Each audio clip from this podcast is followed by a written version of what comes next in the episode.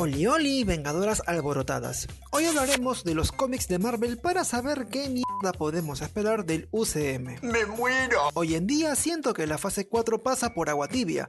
Thor Love and Thunder no suma ni un carajo y la última de Doctor Strange, pues, meh. Nunca había visto tanta caca junta. Mejor alimentemos las expectativas con lo que aún no sucede y eso lo tenemos en la serie Secret Invasion y la película Thunderbolts, la segunda y la última producción de Marvel para la fase 5. Anda la osa. La cuestión es sencilla porque dependerá de quién fue siempre un Skrull en el elenco de Secret Invasion para tener una idea de cómo Thunderbolts marcará la pauta para la fase 6 del UCM. Ahora sí viene lo chido. Antes de irme en floro. Secret Invasion en Marvel Comics es un evento que involucra a casi todo el universo de superhéroes. Además, las consecuencias son tan grandes que involucra el origen de los Thunderbolts, el equipo original de antihéroes y de tantas otras organizaciones del mundo. El equipo original de antihéroes y de tantas organizaciones del mundo. Por ejemplo, de Secret Invasion sabemos que otros super equipos de antihéroes como Cabal, Dark Illuminati, que es lo mismo, Hammer y Dark Avengers. ¡Tengo miedo! Con Secret Invasion podemos hablar ya del primer evento cruzado del UCM en la fase 4, que ya está aburrida hasta los cojones. ¿Para qué te digo que no, sí, sí? De momento, hasta la fecha de hoy, la fase 4 introdujo varios personajes nuevos con conexiones con Secret Invasion y el equipo Thunderbolts como Contesa Valentina de Fontaine, mejor conocida como Val para los amigos, Wilson Fisk y Norman Osborn. Eso tiene sentido para mí. El detalle es que Val no está directamente involucrada en Thunderbolts según los cómics de Marvel. La clave para entender qué nos depara el UCM es siguiendo entonces su historia a través de Secret Invasion. A ver, quiero ver si es cierto. Revisando los cómics de Secret Invasion.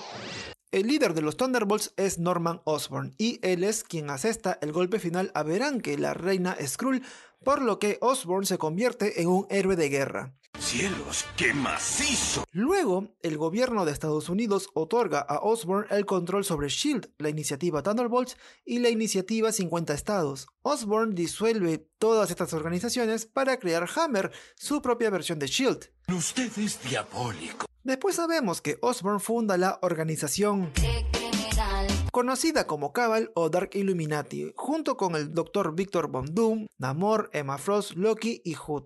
Es a partir de esta alianza como Osborn convence a todo Estados Unidos que tiene a los infames superiores bajo control, cuando en realidad no es así. Sucede que Hammer y los Dark Avengers de Osborn son el brazo operativo de los Dark Illuminati, mientras que los Thunderbolts eh, son los responsables de las operaciones encubiertas. A eso se le llama estrategia. Volviendo al UCM. Norman Osborn regresó a su universo de Spider-Man No Way Home, por lo que el UCM debe buscar un reemplazo, y nadie mejor que Contessa Valentín de Fontaine, o Val para los amigos, para Secret Invasion y Thunderbolts. Las pocas imágenes de Val en el UCM la muestran reclutando antihéroes como Yelena Belova y John Walker para algo más que aún desconocemos. Es un misterio muy misterioso. Desde ya apuesto que se trata de los Thunderbolts. Los cómics explican que Val es una espía Skrull enviada para seducir a Fury y robar secretos de Shield. ¡No te lo puedo creer! Después de la derrota del Imperio Skrull, la verdadera Valentina aparece en una nave Skrull llena de humanos y héroes que fueron reemplazados por estos alienígenas. Quizá el UCM aproveche esta escena para que Val sea quien reemplace a Norman Osborn como el máximo héroe nacional y sea ella la cabeza de los Thunderbolts. ¡Diablos, señorita! Es más, así dejan una pista de que ella sería también un Skrull. Esto incluso podría explicar el título de Capitán América Nuevo Orden Mundial que viene justo antes de Thunderbolts en la fase 5.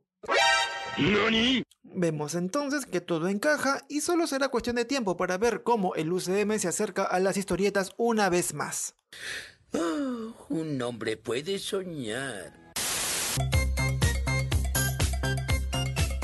Ahora sí llegamos a... Este momento de mierda. No te olvides de descargar este podcast todos los lunes y escucharlo en Spotify. Y como siempre te lo digo, de corazón a corazón. Ya conmigo será hasta la próxima semana. Chau chis.